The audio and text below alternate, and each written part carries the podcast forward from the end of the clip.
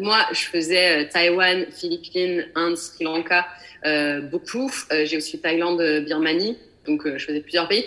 C'est sûr que c'est en Inde, par exemple, être une femme, c'est compliqué. C'est mm pas, c'est pas forcément, forcément la simplicité pour s'imposer en termes de business en Inde. Mais voilà, après, c'est, enfin, je sais que c'est des choses où c'est hyper intéressant, mais ça demande forcément d'avoir du caractère, d'avoir, d'être un peu solide sur ses pieds, et puis, bah, on se prend des.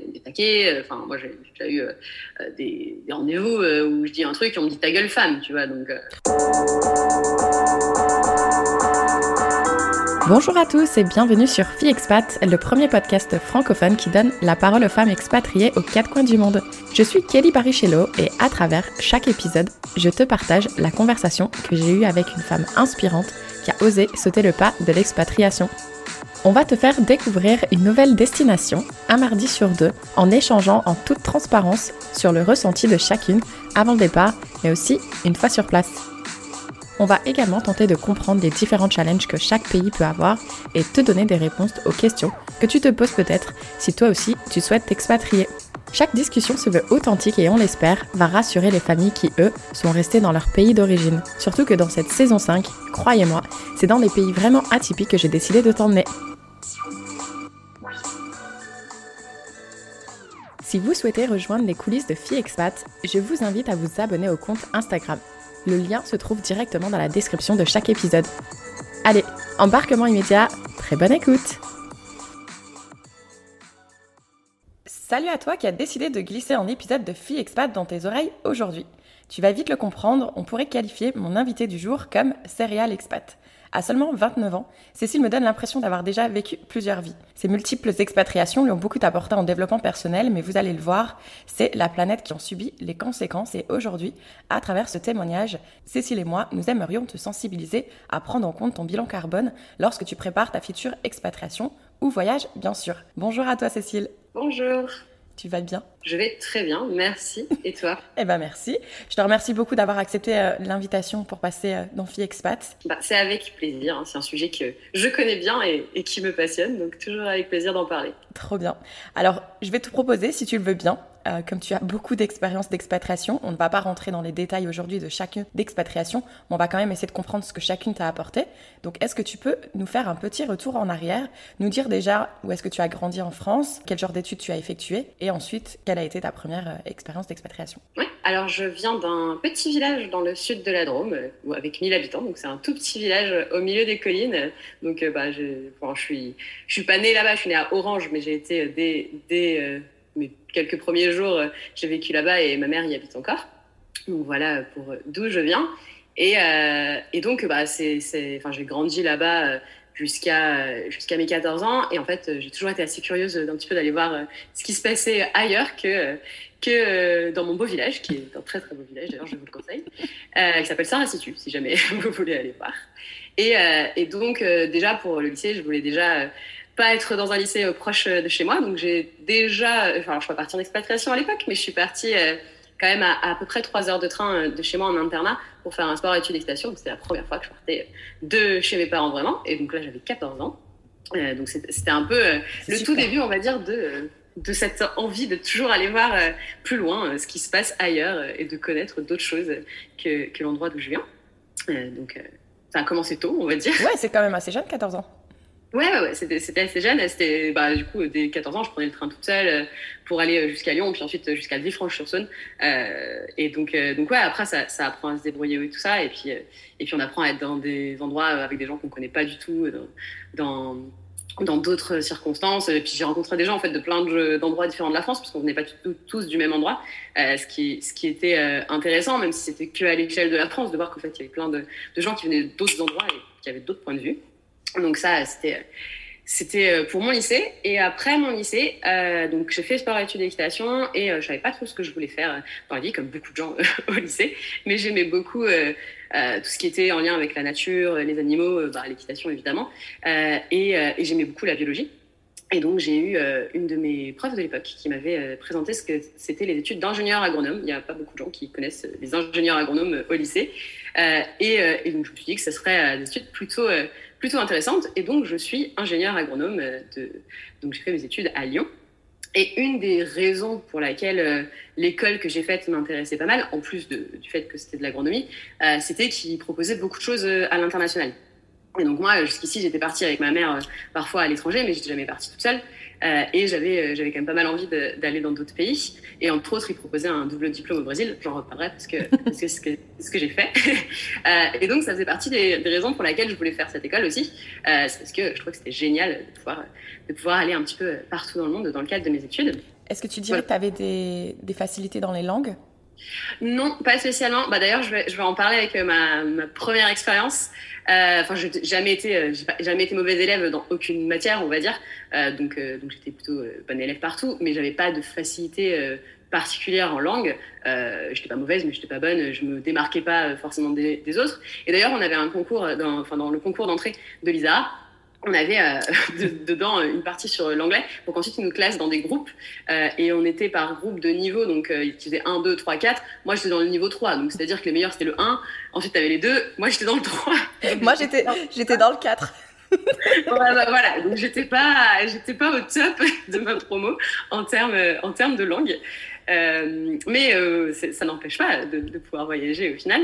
Et justement donc en rentrant à l'ISARA notre premier stage c'est ce qui s'appelle un stage de découverte donc c'était notre première année euh, et on est très très libre en fait sur le, le, choix de ce stage parce que le but c'est juste d'avoir soit des plantes, soit des animaux, soit les deux, euh, là où on va. Et, euh, et, donc moi plutôt, comme je connaissais déjà bien le milieu agricole parce que je viens, on va dire un petit peu d'un endroit un peu perdu où bah, il y a des animaux. J'ai passé ma, mon enfance dans les dans les collines avec des chèvres. Enfin voilà, je connaissais quand même déjà bien l'agriculture. Donc plutôt que de découvrir l'agriculture, je me suis dit que ça serait sympa d'aller découvrir un autre pays. Et donc, euh, mon premier stage, euh, j'avais 18 ans euh, sur ma première année de l'ISARA, et je suis partie en Angleterre pour entraîner des chevaux, puisque j'ai fait dictation depuis, depuis très longtemps. Donc, j'ai pris un, un, domaine où j'étais à l'aise et où je savais que j'allais m'éclater, mais avec ce petit challenge de partir en Angleterre. Donc là, je suis restée deux mois en Angleterre, où je comprenais pas grand-chose à ce qu'on me racontait. mais en fait, c'est, je pense aussi là que j'ai vraiment commencé à, à me passionner par les langues et à comprendre qu'une langue c'est pas juste un truc bon euh, c'est relou il faut apprendre il y a du vocabulaire et puis tu passes des heures à faire ta grammaire mais qu'en fait ça te permet de communiquer avec des gens ça te permet d'accéder à leur culture euh, ça te permet d'avoir bah, en fait quand tu es dans un pays et que tu parles pas la langue t'as pas de vie sociale. Donc euh, donc voilà ça m'a ça m'a appris à aimer les langues et puis ça m'a appris à les apprendre d'une autre façon aussi qui est pas autant sur le papier mais, euh, mais en fait, de discuter avec les gens, ça m'a aussi permis de voir que bah, c'est pas parce qu'on fait des erreurs que euh, qu'on peut pas parler une langue. Et, et, je pense que ça a déconcé beaucoup de choses, mm -hmm. cet âge-là, à ce moment-là, bah, pour me sentir plus à l'aise et plus légitime pour parler une autre langue, et dans ce cas-là, l'anglais. Et puis, ça m'a aussi confirmé que c'était assez fascinant, en fait, de, de rencontrer des gens d'autres pays. Moi, je suis arrivée, j'avais 18 ans, je suis arrivée toute seule avec ma valise, je connaissais personne, je savais pas où j'allais. Et, ça a été une expérience assez, assez exceptionnelle. Donc, euh, voilà, ça, a confirmé mon envie de faire ça. Euh, ensuite, euh, après ça, on avait notre stage de deuxième année, on était obligé de le faire en France. Donc moi, j'avais essayé de le faire à l'étranger, mais on m'a pas laissé. donc, euh, donc je l'ai fait en France. Mais ensuite, l'année suivante, donc euh, j'avais 20 ans à ce moment-là, euh, je suis partie au Vietnam avec plusieurs, euh, plusieurs autres personnes. On était six euh, de mon école à partir au Vietnam pendant trois mois pour un stage. donc là, on était en stage en, en recherche. Et c'était assez. Donc c'est une culture qui est vraiment très différente. Hein. L'Angleterre, c'était, on va dire, en termes culturels, un peu plus proche de nous. Euh, au Vietnam, on était vraiment sur une culture très très différente, euh, sur des pays que je connaissais pas du tout parce que j'avais jamais été en dehors d'Europe avec ma mère. Euh, donc c'était vraiment la première fois, on va dire, que je sortais d'Europe comme ça. Et on était donc sur le campus, on était six à être logés sur le campus. Et ce qui était assez drôle, c'est que sur ce stage-là, euh, avec mes potes, on, avait l'occasion de rencontrer des, des étudiants. Et euh, moi, donc fait très vite du taekwondo avec des, des, étudiants de vietnamiens. Euh, J'avais deux amis à moi qui, qui l'ont fait au début, puis après ça les a, ça les a saoulés parce que bah, ils parlaient que vietnamien, etc. Et moi par contre je l'ai fait tout le long. Et du coup j'étais très très souvent avec des Vietnamiens. Je suis partie chez eux, je suis allée dans, dans leur famille, euh, etc. Et ce qui était drôle, c'est que bah pour le coup le vietnamien, faut s'accrocher. Ouais, là, t'apprends pas ça en une semaine quoi. Non, et, euh, et, donc mes amis, des fois, ils me disaient, mais je pas comment tu fais, tu passes des heures avec eux, enfin, comment tu fais pour, euh, pour, pour, pour kiffer en fait, parce que, parce que tu comprends rien.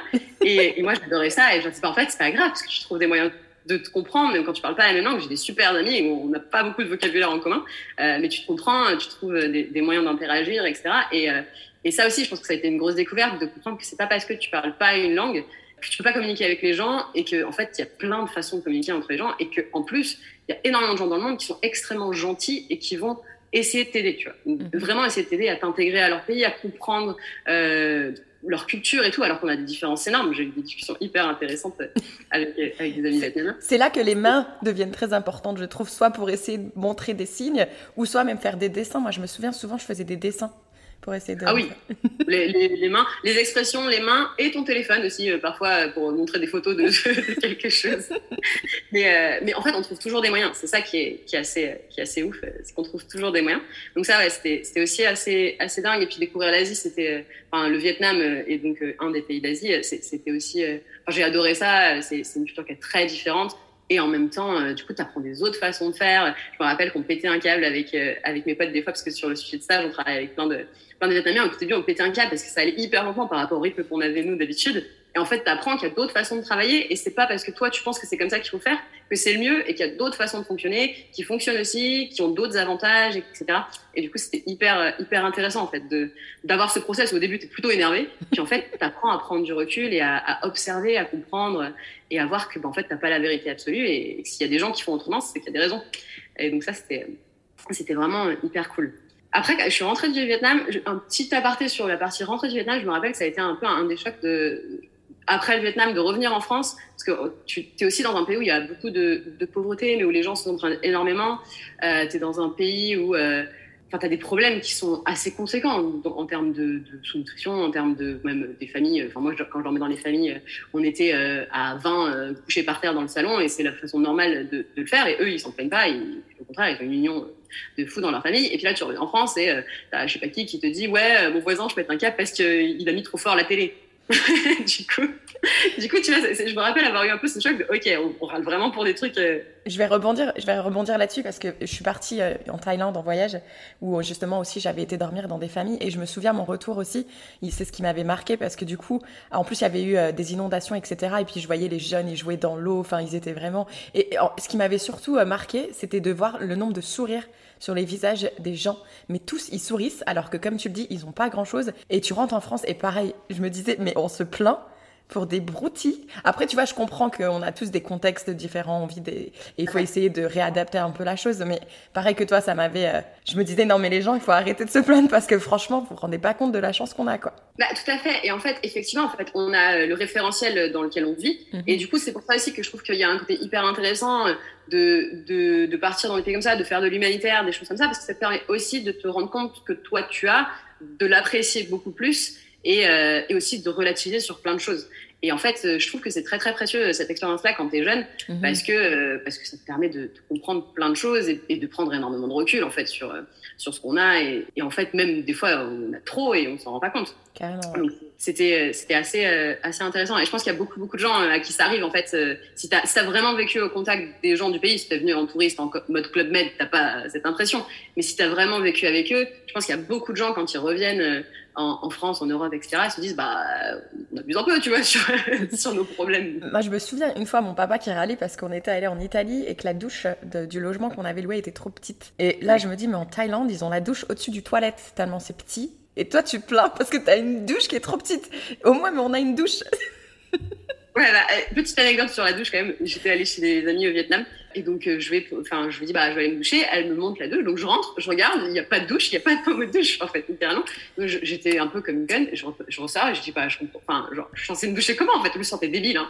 Je, comprends pas. Et en fait, ils avaient juste un gros seau d'eau où tu avais une espèce de, de coupelle et tu, tu te versais l'eau dessus, quoi. Mais, euh, mais, et en fait, pour eux, c'est normal. Et euh, en plus, ça fait des économies d'eau de fou dans un pays où il y a déjà euh, plein, plein de problèmes d'accès à l'eau. Et, euh, et, en fait, moi, de mon point de vue européen, ça paraissait mon Dieu, c'est horrible, alors qu'en fait, c'est la vie de plein de gens et, et, ils en sont pas forcément plus malheureux. Mm-hmm. Donc, euh, c'est, ça te fait vraiment euh, réaliser des choses, en fait, euh, je trouve, euh, ce genre d'expérience. Mm-hmm. Et euh, à côté de ça, tu as des gens qui vont péter un câble parce que, effectivement, la douche est trop petite. c'est assez drôle, le niveau, quoi. C'est ça. Mais, mais ouais, ça, et donc ça, ouais, c'était, c'était le Vietnam. Après ça, je suis revenue en France, mais pas très très longtemps, et ensuite je suis repartie, après quand j'avais 21 ans au Brésil, donc j'ai fait le fameux double diplôme qui m'avait fait, entre autres, vouloir rentrer dans cette école. Euh, une des raisons pour lesquelles je voulais aller au Brésil, c'est que ma spécialité, c'est l'agriculture, l'agronomie, euh, et c'est un pays en termes d'agronomie qui est hyper intéressant. parce qu'on a tous les climats qui existent, on a tout le type de terre, enfin il y, a énormément de choses, et donc c'est un pays bah, incroyable en termes de, de, connaissances que tu peux avoir agronomiques, donc ça c'est très personnel à moi. Et du coup je suis partie pour deux ans dans, dans ce pays-là, et, et donc d'ailleurs les réactions de la famille étaient assez drôles. C'était, mais t'es folle de partir toute seule là-bas. Ma grand-mère elle avait une image du Brésil de gens qui vivaient dans, dans la forêt. C'était assez drôle l'image qu'elle pouvait avoir du Brésil, qui n'est pas du tout une image euh, correcte, hein, parce qu'en fait, tu as, plein plein de diversité au Brésil. Et à ce moment-là, dans ton école, tu étais la seule à, faire, à partir pendant deux ans ou il y avait d'autres étudiants qui allaient partir aussi? Non, Je suis partie toute seule, ouais. Je suis partie toute seule sur euh, le, diplôme du Brésil. Il y a pas mal de gens, parce qu'en fait, mon école, on, est obligé de partir à l'étranger au moins euh, trois mois. Euh, donc, il y en a pas mal qui font des séjours de six mois, mais il n'y en avait aucun dans mon école. Et il y en a d'autres qui ont fait d'autres. Le diplôme, entre autres, il y en avait un avec les Pays-Bas, mais qui est un an aux Pays-Bas, un an en France. Et donc, ouais, j'étais la, seule. Mais d'ailleurs, j'ai battu un peu tous les records de ce que tu pouvais faire en termes de partir à l'étranger dans, dans mon école. parce que c'est vraiment ça ce que je faisais tout le temps. Comment tu as réagi justement aux réactions de ta famille? Euh, bah, En fait, j'avoue que j'étais un peu. Bah, Enfin, je veux dire, il y a des gens qui vivent là-bas, donc euh, j'imagine que ça va. Et puis, je savais qu'il y avait d'autres étudiants qui étaient partis. Et puis, bah, je me disais, mon école, elle va pas m'envoyer dans un endroit où, ça va être horrible. Mais c'est vrai que ça te met un petit doute quand même. Tu te dis, ok.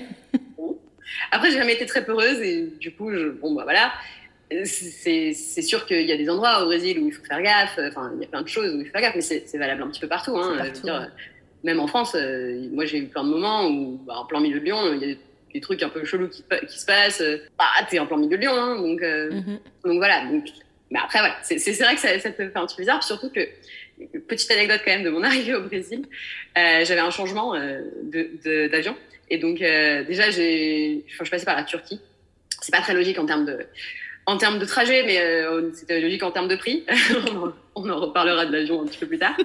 Et donc, euh, j'avais déjà passé 7 heures à, moitié dormir euh, à Istanbul, puis ensuite à reprendre l'autre avion.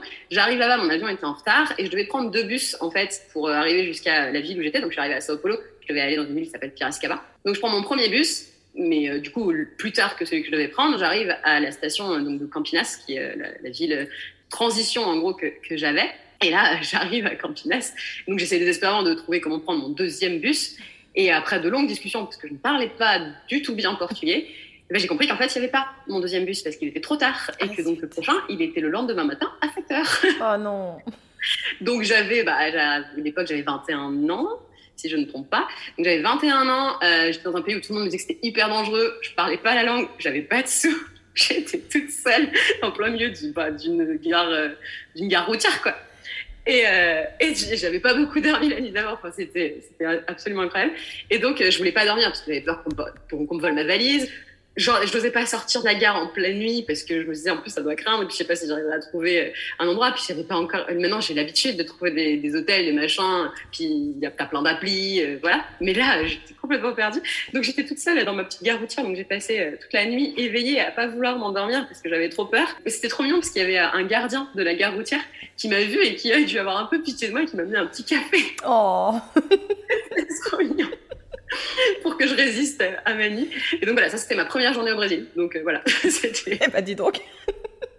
c'était un peu, un peu difficile. J'ai fini par arriver à bon port. Il ne m'est rien arrivé dans l'histoire.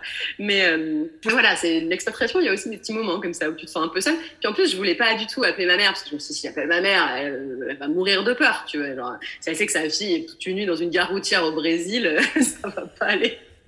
Donc en plus, tu es très très seul parce que tu t'en parles pas trop aux gens parce que tu te dis, bon, ça, tout le monde va paniquer, euh, ça va pas, ça va pas aller. Donc euh, ouais, c'était. T'en parles, parles après en rigolant, une fois que c'est passé et que tout va bien. ouais, sur le moment, tu rigoles beaucoup moins. c'est ça. Mais ouais, ça fait partie des petits aléas de, de l'expatriation.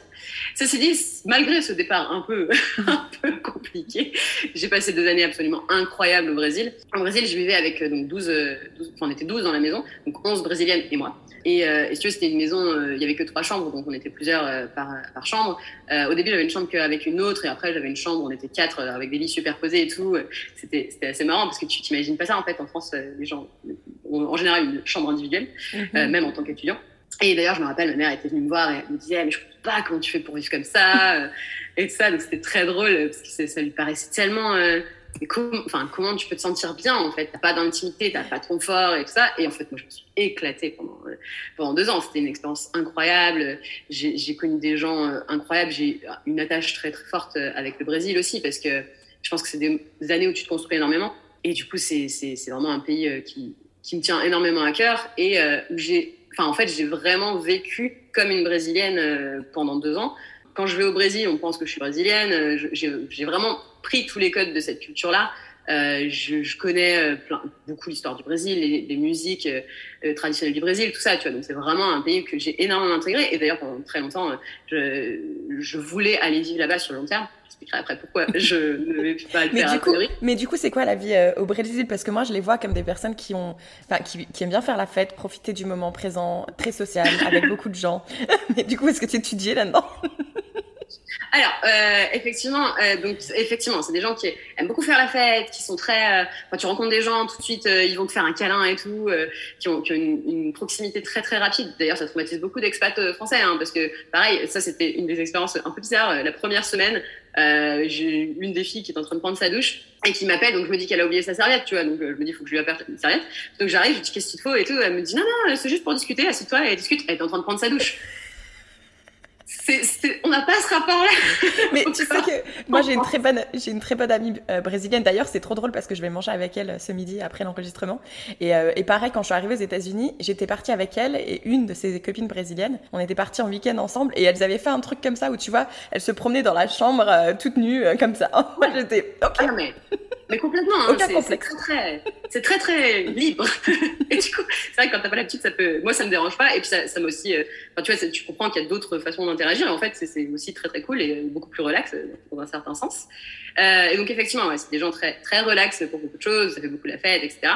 Euh, qui ont aussi malgré tout, enfin, qui, qui, ont un pays où il y a plein de difficultés. En fait, moi, j'étais avec des gens qui étaient de la classe moyenne, donc la classe moyenne, ils ont plutôt des bonnes conditions. Mais après, j'ai fait aussi des choses où j'étais dans les favelas. On, on, je, je, jouais au rugby à l'époque euh, et, euh, et, avec le club de rugby, on allait dans les écoles des favelas pour euh, les sensibiliser au rugby, pour qu'ils fassent que du foot et qu'ils découvrent d'autres choses, etc. Donc tu voyais qu'en fait, c'est des écoles t'as rien, etc. Et du coup, malgré tout, je pense qu'ils, même s'ils aiment beaucoup faire la fête, ils savent qu'ils ont quand même de la chance de pouvoir étudier dans une école publique qui a une énorme renommée. En plus, l'école où j'étais, c'est, Université Paulo.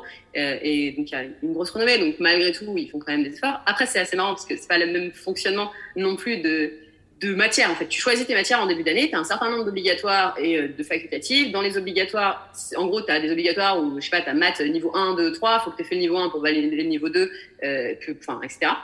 Mais par contre, tu es assez libre. Et donc, tes études qui devraient normalement mettre 5 ans, il y a des gens qui les font en 6, en 7, euh, parce qu'ils font leur matière comme ils veulent. C'est un peu à la carte.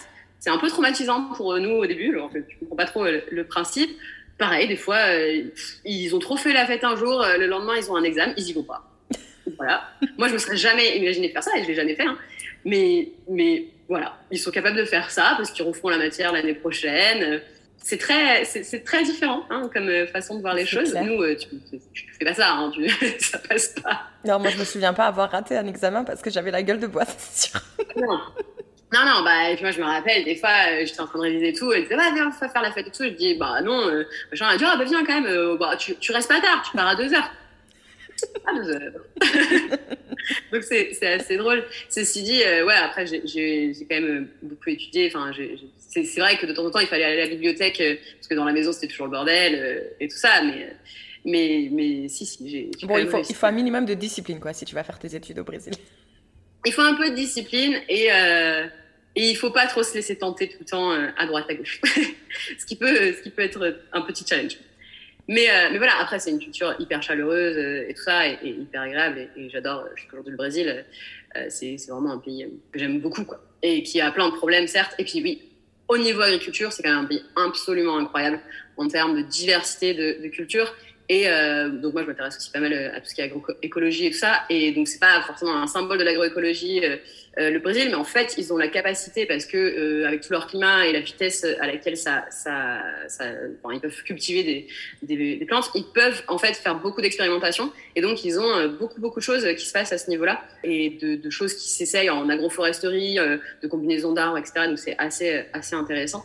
J'avais aussi fait un cours avec sur les plantes médicinales au Brésil avec un chaman qui venait d'Amazonie et tout ça. Enfin, t'as des trucs comme ça que tu n'aurais jamais en France. Ah, trop bien. Et quelque chose qui m'a énormément frappé sur le Brésil en termes d'études, c'est que nous, on est très théorique en France, très très théorique. Euh, quand j'étais au Brésil, on avait beaucoup beaucoup de pratiques en fait, parce que tu as des fermes de partout sur le campus, et donc euh, bah, tu fais une heure de théorie et après tu vas faire une heure de pratique, mais tout de suite après ta théorie quoi. Et, et ça, c'était assez exceptionnel. Et tu avais aussi la possibilité d'être en stage tout le temps. Donc moi, pendant euh, mes deux ans, les six premiers mois, j'ai pas fait un stage, mais ensuite, pendant un an et demi, j'étais tout le temps en stage. Et en fait, avant euh, tes cours et après tes cours, tu vas au stage aussi. Et ils ont du coup un rapport qui est, certes, ils font beaucoup la fête, mais qui est au travail, à l'application de ce qu'ils apprennent, qui est beaucoup plus fort que nous. Et, euh, et ça, c'est vraiment intéressant pour eux. Mais après deux ans de, de Brésil, euh, j'avoue que mon portugais était parfait, mais mon anglais l'était beaucoup moins. les langues, ça se pratique. Et donc, quand tu ne pratiques plus une langue, tu commences à la perdre. Et, euh, et donc, je voulais, je voulais faire mon mémoire de fin d'études dans un pays anglophone. Et j'avais la chance d'avoir un de mes professeurs de, du, du, Brésil qui est alors sur les pâturages. Donc, ça va peut-être pas beaucoup parler à plein de gens, mais il y a plein de choses à faire sur les pâturages en recherche. Euh, et donc, qui était spécialisé dans les pâturages, et moi, je me suis beaucoup spécialisée sur, sur euh, ces thématiques-là, qui avait un contact en Nouvelle-Zélande dans une des écoles les plus prestigieuses, qui, qui est Massey University, euh, et, et, qui m'a a réussi à m'obtenir un stage avec un de ses professeurs justement sur euh, toutes euh, des modélisations de pâturage, etc. Je vais pas rentrer dans les détails parce que si vous n'êtes pas agronome, ceux qui écoutent, ça va être très très. J'y comprends rien. voilà. Mais, euh, mais du coup, j'ai eu bah, l'opportunité de partir en, Nouvelle-Zélande. Est-ce que tu as refait un passage en France ou pas du tout? Tu es parti du Brésil vers la Nouvelle-Zélande? Non, non, je suis partie, euh, je suis partie du Brésil vers la Nouvelle-Zélande. Et euh, ce qui n'était pas une mauvaise idée parce qu'en termes de trajet, c'est moins, moins long. Maintenant que tu y penses. voilà, c'était moins long. Et donc, ouais, je suis partie directement. Et, euh, et, donc, je suis arrivée en Nouvelle-Zélande. Alors, ça, c'était assez amusant parce qu'en en fait, euh, enfin, tu vois, j'ai dit que le Vietnam, c'était une culture différente, le Brésil, c'était encore une culture différente. Mais à chaque fois, je m'y attendais vachement, en fait, d'avoir un peu des chocs culturels, de ne pas comprendre. Et euh, ce qui a été assez amusant entre le, le Brésil et la Nouvelle-Zélande, c'est que la Nouvelle-Zélande, bon, bah, j'ai allé en Angleterre, je suis européenne, je me suis pas dit que j'allais avoir un, un, choc culturel. Et de façon bizarre, j'ai eu un, un, choc culturel en arrivant en Nouvelle-Zélande. Parce qu'en fait, c'est très, très différent du Brésil. Et entre-temps, j'étais devenue un peu brésilienne, en fait. Mm -hmm. Et donc, j'ai eu le, le, le, choc culturel qu'aurait un Brésilien en arrivant en Nouvelle-Zélande, qui était euh, assez cocasse en tant que, en tant que Française. Donc, la Nouvelle-Zélande, j'y suis restée, euh, j'y suis restée sept mois. Et je me rappelle, la première chose qui m'a frappée vraiment, euh, c'est euh, au Brésil, tout le monde est hyper chaleureux, tout le temps à vouloir t'aider et tout ça. Et en Nouvelle-Zélande, non, en fait. C'est si, si tu parles pas bien anglais, euh, si tu si, si t'arrives pas à exprimer ce que tu veux, bah démerde-toi, tu reviendras plus tard. Donc, ah ouais, carrément. Ouais, c'est enfin alors c'est peut-être un peu moins extrême que ça, mais moi vu que je venais de l'autre extrême, je l'ai vécu très euh, très fort. Euh, donc c'était c'était assez assez perturbant. Est-ce que c'est parce qu'ils sont peut-être un petit peu plus compétitifs ou pas du tout? Non, non, je pense que c'est juste qu'ils sont, ils sont beaucoup moins dans l'expression d'émotions, etc. Et puis d'ailleurs, je pense que ça les stresse un peu, les gens très latins euh, qui, qui, qui, veulent te faire des câlins partout, des choses comme ça. Donc, ils sont assez euh, réservés, ils sont pas forcément...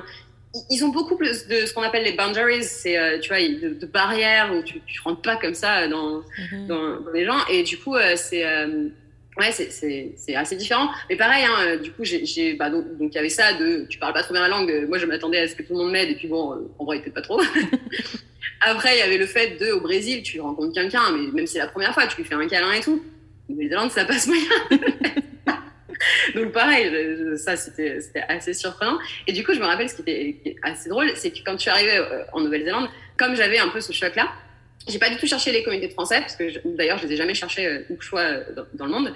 Mais par contre, j'ai très vite cherché les communautés latines, parce que j'avais besoin de retrouver un peu ce, ça. Après, euh, la Nouvelle-Zélande, c'est aussi un pays formidable, et les gens sont, sont formidables, c'est juste que c'est pas les mêmes approches. -hmm. et, euh, et, du coup, comme moi, je me comportais pas avec leur code, bah, au tout début, c'était un peu compliqué. Après, j'ai repris le, bah attends, il faut essayer de comprendre, s'adapter. Et du coup, j'ai des, des amis néo-zélandais formidables et il y a plein de gens formidables. Et mon, mon professeur était absolument incroyable aussi. Euh, c'est une personne incroyable de gentillesse euh, qui est en néo-zélandais. Mais voilà, c'est vrai que ça c'était assez particulier. Et le dernier truc qui m'a extrêmement choqué en Nouvelle-Zélande, c'est quand même un pays froid, on se l'accorde, hein, c'est quand même pas un pays chaud. Et dans l'île du Nord, où il fait quand même 0 degré euh, l'hiver, il n'y a pas de chauffage dans la plupart des maisons. Il n'y a pas de double vitrage non plus. Donc il fait froid. Donc il fait froid. Moi, je, je, me suis retrouvée en doudoune à faire ma cuisine en doudoune. Mais non, c'est trop drôle parce que on dirait vraiment que tu es passé de la chaleur, mais sur tous les points de vue, ah ouais. au froid, à la froideur sur tous les points de vue. ouais, c'était ça. Et je me rappelle, ça, ça, mais, alors j'étais pas la seule en tant qu'expat à être un peu traumatisée. Hein. Quand tu rencontres un expat, une des premières questions, c'est est-ce que tu as du chauffage chez toi? C'était très drôle d'ailleurs, c'était la question. Et, et j'avais une amie qui était allemande, qui elle avait euh, pas du chauffage, mais qui avait une cheminée. Et donc on faisait toutes les soirées chez elle. C'était très drôle. Et, euh, et ça m'avait tellement traumatisée que je, je, je l'avais exprimé à mon prof et qui m'a acheté une couette chauffante. du coup, c'est un conseil super précieux que tu viens de donner. Si vous expatriez en Nouvelle-Zélande et que vous cherchez un logement, soyez sûr qu'il y a une cheminée. eh bah, euh, ouais. Et tout ce qui est isolation et tout ça, c'est pas. L'île du Sud, a priori, c'est un peu mieux parce que comme il fait encore plus froid, ils se sont dit que quand même ils allaient faire un effort. Mais l'île du Nord, euh, tu veux enfin. Franchement, c'est surprenant. Donc, euh, ça, c'était la Nouvelle-Zélande. Après, ça m'a permis de reprendre un niveau d'anglais beaucoup plus. Euh, beaucoup plus potable et, c'est un pays magnifique et un truc que j'admire énormément sur la Nouvelle-Zélande, c'est euh, la capacité qu'ils ont eu de préserver leur pays, de préserver la nature, des espèces, des espèces qui n'existent nulle part ailleurs. Euh, D'ailleurs, c'est un des pays les plus stricts. Quand tu rentres, euh, tu dois déclarer tout ce que tu as. Si tu as des chaussures de ferme, par exemple, tu dois les déclarer. Et ils passent tout le monde au rayon X. Donc, si jamais tu vas passer dans la caisse déclarée et que tu as un truc qui va pas, tu te fais défoncer. Mm -hmm. Donc, euh, si vous avez un doute, vous passez dans, dans celle qui, qui j'ai quelque chose à déclarer. Il vaut mieux déclarer un truc qui n'était pas utile que le contraire. Mais pareil, si tu as du bois, des trucs comme ça, parce que tu peux avoir des mythes. Enfin bon, bref, c'est hyper, strict. Et ils ont réussi à, à, préserver la nature de façon assez hallucinante euh, en Nouvelle-Zélande. Et tu as, des espèces qui, protègent énormément. Tu as beaucoup moins d'espèces invasives. Et ils font un travail assez formidable là-dessus. Et, ça, c'est admirable. Et puis, c'est hyper agréable, en fait, d'avoir ça. Tu vois, des énormes arbres hyper anciens et tout. C'est assez fou. Et donc, ouais, donc ça, c'était mon expérience en Nouvelle-Zélande. Le... Après, le petit bémol de la Nouvelle-Zélande, c'était que j'étais pas très riche à cette époque-là parce que j'étais étudiante. Et la Nouvelle-Zélande, contrairement au Brésil, ça coûte un peu plus cher. Ouais. mais, mais bon, après, j'ai travaillé pendant toutes mes études, en parallèle de mes études, et j'ai eu la chance, quand j'étais en Nouvelle-Zélande, que mon prof m'offre un poste, en gros, dans le labo pour faire des des, des, trucs en, en, labo à côté de mon stage et du coup ça m'a quand même bien aidé mais, euh, mais voilà. Donc pour ceux qui n'ont pas beaucoup d'argent et qui veulent partir euh, je, vous pouvez travailler. En même temps il y a plein de façons de travailler. Mais ouais, pas toujours des euh, très bien. Parce que comme du coup c'était dans le enfin dans le dans le cadre de tes études que tu es parti est-ce que tu avais des aides de la France ou pas du tout? Ouais alors j'ai eu pas mal d'aides. En Nouvelle-Zélande non parce que j'avais déjà grillé toutes les aides. Euh, mais j'ai eu beaucoup d'aides effectivement. Après c'est plus lié à ma région que à, que à la France. Sur la France, il y a tout ce qui est Erasmus, etc., donc qui, euh, qui est sur l'Europe, mais qui ne -hmm. concerne pas euh, les autres pays. Et après, euh, sur les autres pays, en général, c'est des aides propres aux régions. Rhône-Alpes aide énormément les étudiants sur, sur ces aspects-là. Euh, donc, on a quand même des bourses qui sont assez, assez cool. mais ça, je, sais, je, sais, que pour avoir rencontré d'autres étudiants qui étaient d'autres régions, Rhône-Alpes est assez exceptionnel sur, sur, ce, sur, ça par rapport à d'autres endroits. on avait quand même Moi, je me souviens aussi, euh, ça peut être peut-être important s'il y en a qui nous écoutent et qui veulent aussi partir euh, à l'étranger dans le cadre de leurs études, mais il me semble que ma mairie, moi, m'avait donné un, une participation. En fait, je sais plus, c'était pas énorme, mais en fait, c'est des petits villages et leur fait que tu vas leur expliquer ton projet, pourquoi tu pars, etc. Euh, il me semble qu'il m'avait donné un chèque. Bah, qui pouvait me payer un loyer ou un truc comme ça, donc c'est quand même pas négligent en fait. Ouais, bah, c'est clair. Il bah, y, y, a plein de trucs hein, qui, mm -hmm. qui, qui, aident, beaucoup de solutions, et c'est vrai qu'en France, pour ça, on est pas mal lotis par rapport à beaucoup d'autres d'autres pays. Mm -hmm. Et donc, donc voilà, tu, tu finis par ce mémoire, tu finis voilà. par être diplômée. J'ai fini par être diplômée. On, a du mal à arriver à la fin de mon diplôme, hein. mais je finis par être diplômée. Et donc, euh, donc je suis revenue en France quelques mois. Euh, mais je voulais euh, donc repartir à l'étranger et je voulais faire un VIE. Pour ceux qui connaissent pas, c'est volontariat international à l'étranger. Et euh, en fait, les VIE, on peut en faire pendant deux ans et il faut avoir moins de 30 ans si je me si je ne m'abuse. Et c'est des entreprises françaises qui ont des avantages particuliers à envoyer des, jeunes diplômés à l'étranger, ce qui euh, facilite en termes fiscaux, etc., euh, tout ça, et qui permet d'avoir une expérience à l'étranger. Et donc là, sur euh, sur ça, j'avais donc j'avais trouvé deux, j'avais aussi trouvé un VIA qui est la même chose, mais en administration, la même chose, mais avec des administrations, donc avec en l'occurrence l'ambassade de, de, France au Brésil. Donc j'avais trouvé un VIA au Brésil dans l'ambassade de France et un VIE en à Singapour, donc retour vers l'Asie. Mmh. Et j'avais le choix entre un VIE très technique en fait dans la même boîte hein, dans la nutrition animale qui est ma spécialité et un VIE beaucoup moins technique qui était de business développeur euh, mais en nutrition animale ce que je n'avais jamais fait parce que j'avais des études purement techniques. J'ai publié et tout ça donc c'était vraiment très technique mes, mes, mes études. Et, et, là je me suis dit bah la technique je connais déjà. J'aimerais bien faire autre chose. Donc je vais rajouter une corde à mon arc. Et, et donc j'ai postulé sur la partie business développement. Ce qui ce que je ne regrette absolument pas aujourd'hui parce que ça m'a ouvert beaucoup de, beaucoup de choses Mais donc j'ai fait ça et, et, donc c'était marrant parce que je me suis retrouvée en Asie. On m'a dit bon bah voilà, tu es responsable de tel pays, tel pays, tel pays. bah voilà. donc et on m'a un peu, enfin j'ai eu quand même quelques rendez-vous pour m'aider un petit peu, mais on m'a pas beaucoup aidé. On m'a pas donné de méthodologie à en parler, etc. Et donc je me suis retrouvée un petit peu sur le tas à être dans des pays soit où il y avait déjà des partenaires, soit il n'y en avait pas, il fallait en développer. Enfin c'était c'était assez assez marrant. Et, et là bah du coup j'avais quoi? J'avais 24 je pense. Donc j'étais toute jeune, j'étais une femme, j'étais toute jeune, je connaissais pas vraiment ce métier-là. Donc heureusement j'avais des compétences techniques qui étaient quand même pas trop mauvaises sur sur mes sujets. Euh, mais c'était euh, c'était un petit challenge. Euh, c'est là où j'ai appris. Pardon, j'allais dire, je, en Asie, je ne sais pas pourquoi, mais j'ai cette image où euh, si tu es une femme, il va falloir que tu, tu fasses un effort supplémentaire dans le business pour être un peu plus euh, respecté en fait Ça dépend des pays. Euh, par exemple, les Philippines, c'est un endroit où tu as beaucoup, beaucoup de femmes qui font beaucoup de choses, qui travaillent beaucoup dans des positions assez, enfin, assez égalitaires par rapport aux hommes. aux Philippines, c'est le cas. c'est pas le cas de la plupart des pays en Asie. Il y a beaucoup de pays où c'est pas, où c'est pas le cas, où c'est plus compliqué. donc moi, je faisais Taïwan, Philippines, Inde, Sri Lanka, beaucoup. J'ai aussi Thaïlande, Birmanie. Donc je faisais plusieurs pays. C'est sûr que c'est en Inde, par exemple, être une femme, c'est compliqué. C'est mhm. pas, c'est pas forcément, euh, forcément la simplicité pour s'imposer en termes de business euh, en Inde. Mais voilà, après, c'est, enfin, je sais que c'est des choses où c'est hyper intéressant, mais ça demande forcément d'avoir du caractère, d'avoir, de, d'être un peu solide sur ses pieds, et puis, bah, on se prend des, des taquets. Enfin, moi, j'ai déjà eu euh, des, des rendez-vous où je dis un truc, et on me dit ta gueule femme, tu vois, donc. oh là là. Je, ok. Attention, j'ai pris des cours de. C'était quoi des cours que tu as pris de tai chi Taekwondo. Taekwondo. Ouais, mais, mais après, tu vois, c'est aussi. Enfin, ce qui est très très dur, c'est qu'il faut comprendre que c'est aussi une autre culture et que, bah, il faut essayer de comprendre. Euh, et il y a des moments très durs. Hein. Y a, en fait, j'ai eu beaucoup de moments euh, très durs en termes culturels en Asie. D'un côté, par rapport à la pauvreté, et l'Inde fait partie de cet endroit où tu vois des de la pauvreté qui, qui est choquante. Euh, de l'autre, par rapport à la position des femmes. Et euh, moi, je suis quelqu'un, enfin, je suis une femme qui, qui, a toujours voulu travailler, qui a toujours voulu faire plein de trucs, être très très indépendante. Et, et, du coup, tu vois certains trucs où c'est c'est dur en tant que femme de de dire ok ça c'est la situation dans le pays et tu vas pas te mettre à tout à, tout changer parce que tu peux pas en fait ouais, c'est clair. et, euh, et c'est pas c'est pas facile. C'est pas facile euh, mais ceci dit c'est aussi hyper enrichissant euh, tu, tu te construis beaucoup là-dessus et puis euh, tu t'apprends euh, à discuter avec les gens aussi en fait. C'est pas en leur disant c'est nul ce que vous faites euh, que ça va changer grand chose mais tu discutes avec eux tu essaies de comparer des, des choses qu'ils font de machin de points de vue sans sans jamais être dans le jugement sans jamais être bah, ouais d'essayer de leur, de leur faire changer d'avis en fait. Mais juste d'ouvrir d'autres points de vue.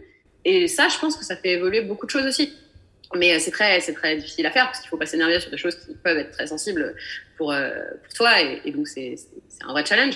Et à côté de ça, en plus, moi, il fallait que j'apprenne un, un, un, nouveau, un nouveau métier complètement. Donc, euh, bah, pareil, un gros challenge. Euh, j'ai, j'ai eu une expérience à un moment où, euh, en fait, à Taïwan, il y avait déjà des partenaires qui existaient, mais qui avaient été choisis un petit peu, bon, pas très, un peu à l'opportunité, mais pas, pas avec une grosse stratégie réfléchie. Et il a fallu que, entre autres, je me sépare d'un des partenaires assez rapidement, parce que c'est pas du tout euh, ce qu'il me fallait. Enfin, j'ai dû y aller toute seule, euh, à 20, euh, ouais, 24, 25, je, par là. Dire à un client qu'on n'avait plus travailler avec lui, enfin, tu vois, c'est un peu comme virer quelqu'un, tu vois. C'est. Assez difficile. Donc, j'ai eu plein de moments comme ça assez difficiles. En plus, c'est pas dans ta culture. Enfin voilà, il y, a plein d'autres choses. Euh, et je pense qu'il y a un des trucs hyper importants, c'est quand on voyage, il faut toujours, euh, il faut toujours avoir ce recul et ce, ce premier réflexe de avant d'ouvrir ta gueule, tu t'observes. C'est vraiment ça. Comment intéresser les gens, comment ça fonctionne, comment tu peux t'intégrer là-dedans, euh, tout ça. Et c'est hyper important en fait de prendre ce temps-là. En tout cas, je suis, je suis, vraiment admiratrice parce que déjà, enfin, tu sais, on dit pour évoluer dans la vie, il faut sortir de sa zone de confort. Euh, J'ai l'impression que là, en, en, moins de 10 ans, tu as eu des sorties de zone de confort, mais à tous les niveaux. Oui, il y, a une amie il n'y a pas très longtemps qui m'a dit En fait, toi, ta zone de confort, c'est de sortir de ta zone de confort. c'est ça. Parce que là, franchement, ouais, en plus, entre toutes les différentes cultures déjà, et puis, euh, et puis aussi euh, au niveau des responsabilités mais professionnelles, mais d'un côté, c'est enfin, génial parce que bah, ça, je trouve, je pense en tout cas que ça te permet d'évoluer super rapidement. Ouais, bah, et puis ça fait aussi euh, ce, que, ce que je fais aujourd'hui et ce que, comment je me suis construit aujourd'hui. On va y arriver, mais, ouais. mais si, si aujourd'hui je fais ce que je fais, c'est aussi parce que j'ai eu ce parcours-là. -hmm. Et je pense que, en fait, voyager à l'étranger, sortir de ta, ta zone de confort, et pas que dans le voyage à l'étranger, mais aussi en te mettant des défis de, de nouvelles choses que tu dois faire en termes professionnels, tu peux le faire en France aussi. Euh, ça, ça, te, ça, te, fait évoluer, mais énormément parce que tu es tout le temps en train de te remettre en... Enfin, ça te fait évoluer si tu acceptes de te remettre en question. Je pense que ça, c'est un premier truc, c'est qu'il faut que ton postulat de base, c'est je me remets en question. Mhm. et du coup, si tu acceptes de te remettre en question, d'écouter, de comprendre, d'avoir de l'empathie, mais pas dans le sens, parce que des fois les gens ils disent j'ai de l'empathie parce qu'ils se mettent à la place des gens, mais en étant eux-mêmes, il faut se mettre à la place des gens en étant les gens, ce qui est hyper difficile. C'est-à-dire qu'il faut essayer de comprendre si tu avais la même histoire, si tu avais la même éducation, si tu avais le, même environnement, si tu avais grandi au même endroit, qu'est-ce que tu penserais, qu'est-ce que tu ressentirais C'est ça la vraie empathie. Mhm. Et c'est très très difficile à faire parce que forcément tu peux pas avoir la vie des gens. C'est impossible. toi, tu as la tienne. Mhm. Ça veut dire se séparer de ton bagage à toi pour essayer de prendre celui des autres. Et en fait, essayer, tu, ne le feras jamais parfaitement, mais essayer d'être dans cette démarche, essayer de tout le temps faire ça, je pense que ça te fait évoluer énormément et ça te permet, toi, de ne pas rester enfermé dans des croyances, de pas rester enfermé dans des trucs où tu te dis non mais c'est comme ça qu'il faut faire et c'est pas autrement. Et même des fois, tu des choses qui te bloquent toi-même en fait, qui t'empêchent d'avancer, tu vas les débloquer parce que tu vas avoir d'autres façons de faire. Ça veut pas dire que tu vas faire la même chose que les autres façons de faire, mhm. mais ça va donner d'autres points de vue qui vont te permettre de faire évoluer le tien. Et du coup, c'est hyper, euh, c'est hyper intéressant et, euh, et c'est une des, un des, des, avantages, on va dire, de voyager. Euh, et après, moi, j'ai toujours voyagé en vivant dans les pays, en travaillant avec les gens, ce qui est très très différent de voyager en tourisme. Hein. C'est pas du tout le même, le même genre de voyage. Voyager en tourisme, enfin moi personnellement, c'est pas quelque chose que j'aime parce que je trouve que c'est, enfin c'est joli, mais mais c'est pas c'est pas ça en fait. Voyager vraiment, c'est pas ça. Comprendre une culture, comprendre un pays, des jolis paysages, on en a partout. Mhm. euh, mais euh, mais voyager pour vraiment connaître euh, profondément des, gens, des cultures, c'est ça qui fait grandir énormément. Oui, puis il faut rester une certaine durée, quoi. C'est pas deux semaines, des fois. Ah bah non, non, c'est clair. Mm. En deux semaines, tu comprends rien. C'est impossible. Ça, il faut vraiment être en contact avec les gens et passer du temps avec eux. C'est et c'est fascinant pour le coup. Et puis, euh, et puis qu'est-ce qui m'a fait partir d'Asie? Donc en Asie, j'ai fait le Singapour, après j'ai fait le Vietnam, mais j'étais dans la même euh, société, donc j'avais le même poste, c'est juste qu'on avait changé euh, nos bureaux. Euh, j'ai énormément le Vietnam, c'est un pays aussi où j'ai beaucoup, beaucoup, aimé vivre. Et puis, euh, et puis au bout de quelques années, il y a en l'occurrence mes, mes grands-parents qui ne se faisaient pas jeunes. Il a aussi beaucoup de choses. Je, enfin, je suis arrivée à un âge où il y a des gens qui ont des enfants, qui se marient, tout ça. Et on rate beaucoup, beaucoup de choses quand on est expat. Moins quand on est jeune, de plus en plus quand on quand on grandit. Euh, et l'éloignement avec la famille, ça peut être compliqué. Et en l'occurrence, mes grands-parents euh, ont commencé à être malades. Et donc, je voulais, euh, je voulais rentrer euh, en Europe pour pouvoir facilement être avec eux. Euh, et donc là, j'ai trouvé un poste en, pour, en Espagne, donc basé en Espagne. Donc, je suis du sud de la France, donc c'est plutôt, c'est plutôt pas trop loin. Et, et, donc, je devais revenir en février, donc fin février 2020. Et, et ma grand-mère est morte le 1er janvier 2020. Oh. C'est-à-dire que je devais revenir, je savais que je devais revenir. Et ça faisait un moment que j'avais pas forcément vu ma grand-mère. Une des raisons pour laquelle je voulais revenir, c'était de pouvoir la voir, de passer du temps euh, avec elle, euh, bah, justement, avant qu'elle parte. Et elle est née, euh, elle est morte, pardon. Elle est morte le 1er janvier. D'ailleurs, c'est une très mauvaise date pour perdre quelqu'un, je vous le dis, parce que tout le monde est en train de vous souhaiter la bonne année. Et bah, vous, vous n'avez pas une très bonne année qui ah commence. c'est clair. Et, et, ça a été très dur de bah, d'être dans cette situation-là où j'ai pas pu aller à son enterrement. J'avais un voyage professionnel le 3, donc à son enterrement, j'étais dans une chambre d'hôtel. Euh, j'avais passé la journée à faire la transition en fait pour mes clients avec la nouvelle personne qui m'a remplacé. Donc il faut être, faut être vachement énergique. C'est hyper stratégique comme moment. Donc c'est un moment où tu peux pas trop te permettre de de pas aller bien et tu, tu l'as qu'une fois. Tu vois, c'est pas, tu peux pas vraiment le reporter. Mm-hmm. Donc tu es obligé de, de faire ça bien. Et, euh, et, les soirs, moi, j'étais dans ma chambre et je pleurais, euh, je pleurais bah, toute, la soirée. J'ai écrit un, poème pour ma grand-mère que ma mère le lise à l'enterrement. C'était très très dur ces moments-là. Et, et c'est vrai que ça, c'est un des prix qu'on paye quand on est expat. C'est euh, ces moments-là, ils sont très durs et on les anticipe pas forcément au début, mais ils font partie de, de la vie d'expatrié. Mhm. Et, euh, et, et, en fait, on peut pas, on peut pas le changer. Quand tu es à des milliers de kilomètres, c'est très très compliqué. Et, euh, et, ouais, donc ça, ça a été un des moments très très durs, je pense, de, un des moments les plus durs de toute mon expatriation, parce que j'ai eu plein de moments très très galères, mhm. plein de trucs, mais ça, émotionnellement, c'était très lourd. Je suis revenue en France, enfin en, Espagne du coup, euh, donc en fin février, et là, donc je devais, je devais être en Espagne euh, normalement, et là on a eu notre cher euh, notre cher Covid qui, est arrivé. Et donc je, venais juste de, me, de, faire ma formation en fait euh, pour mon nouveau pour mon nouveau poste et, euh, et, là, euh, je vois qu'ils vont faire toutes les frontières, donc j'appelle ma boîte pour leur dire bah, qu'est-ce que qu'est-ce que je fais?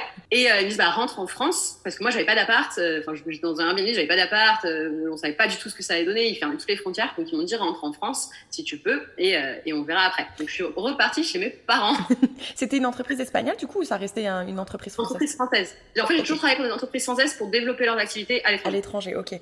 Ouais, donc il, connaît. Enfin, la raison pour laquelle je pose la question, c'est qu'il savait quand même. Enfin, tu vois, t'es française, t'as personne en Espagne. Enfin, ils, ont. Un... J'ai plus envie d'utiliser le mot empathie maintenant, mais en quelque sorte, si, parce que du coup, euh, ils comprennent. Mais, euh, mais du coup, le retour chez les parents. bah alors chez ma mère, pour être précise. Euh, donc, je l'ai dit, je suis partie, j'avais 14 ans de, de chez ma mère. Et donc là, c'est quoi C'est 26, un truc comme ça, 26 par, par, là. et donc, retour chez ma mère, après plus de 10 ans à ne pas être chez elle. Et voilà, c'est déjà la fin de la première partie de ce témoignage. Libre à toi si tu as le temps de pouvoir écouter la suite. Je te l'ai déjà mise en ligne. Si tu n'as pas le temps, je comprends parfaitement. C'est pour ça que je te l'ai coupé à un endroit stratégique. Et on te retrouvera plus tard pour la suite de son témoignage. Et n'oublie pas de t'abonner à la chaîne FiExpat si tu ne souhaites rater aucun épisode. C'est gratuit et c'est disponible sur toutes les plateformes de podcast en un seul clic. À très vite